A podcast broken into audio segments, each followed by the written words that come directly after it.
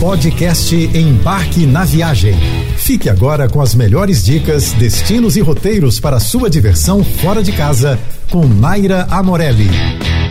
Disney, complexo de parques, hotéis, restaurantes e outros atrativos, que fica no estado da Flórida, nos Estados Unidos, é um daqueles destinos super turísticos que povoam o imaginário e atrai pessoas de todo o mundo, mas também é conhecido por ser um lugar um tantinho caro. Mas com um bom planejamento e algumas dicas práticas, é possível sim ir para Disney sem gastar uma fortuna. O primeiro passo é fazer um orçamento e definir quanto você está disposto a gastar. Depois, comece a pesquisar passagens aéreas, hospedagem, alimentação e ingressos. Sim, ingresso se compra com antecedência. Para economizar, é importante viajar na baixa temporada, procurar por hospedagens fora do complexo se hospedando em hotéis ou casas onde você possa preparar sua própria alimentação. Planeje com antecedência. Quanto antes você começar a planejar sua viagem, mais tempo vai ter para pesquisar e encontrar as melhores ofertas. Escolha a época certa para viajar. Fuja dos feriados daqui do Brasil e de lá dos Estados Unidos. É nesse período que os preços das passagens aéreas, hospedagens e ingressos são relativamente mais baixas, especialmente se estiver na baixa temporada. Acho que todo mundo já está ligado que é durante a baixa temporada que os preços das passagens aéreas, hospedagens e ingressos são mais interessantes. Ela geralmente acontece nos meses de maio, setembro e outubro. Outra dica importante é comparar os preços das passagens e da hospedagem em diversas empresas e agências. Ah, e claro, ficar ligado nas promoções, especialmente quando as companhias aéreas estão comemorando aniversários, sabe? Sempre pinta alguma promoção, alguma coisa bem legal de última hora.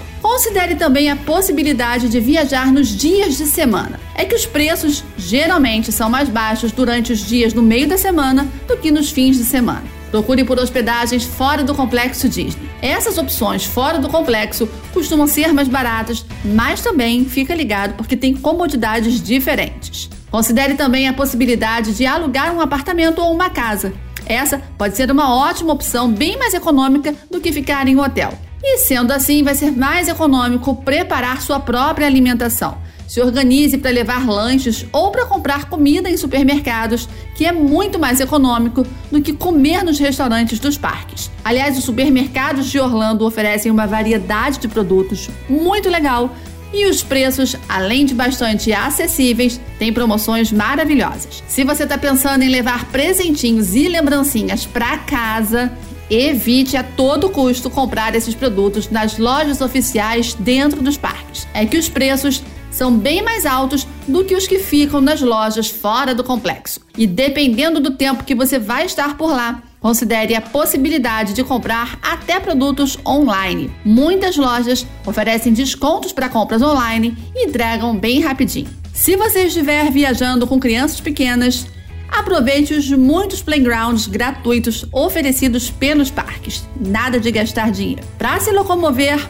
use e abuse dos transportes públicos, uma boa opção para economizar. Existem ótimas opções para se deslocar por lá.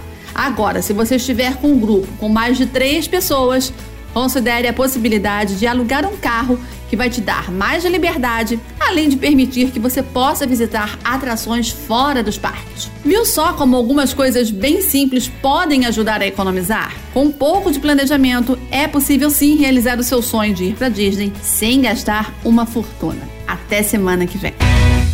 Você ouviu o podcast Embarque na Viagem.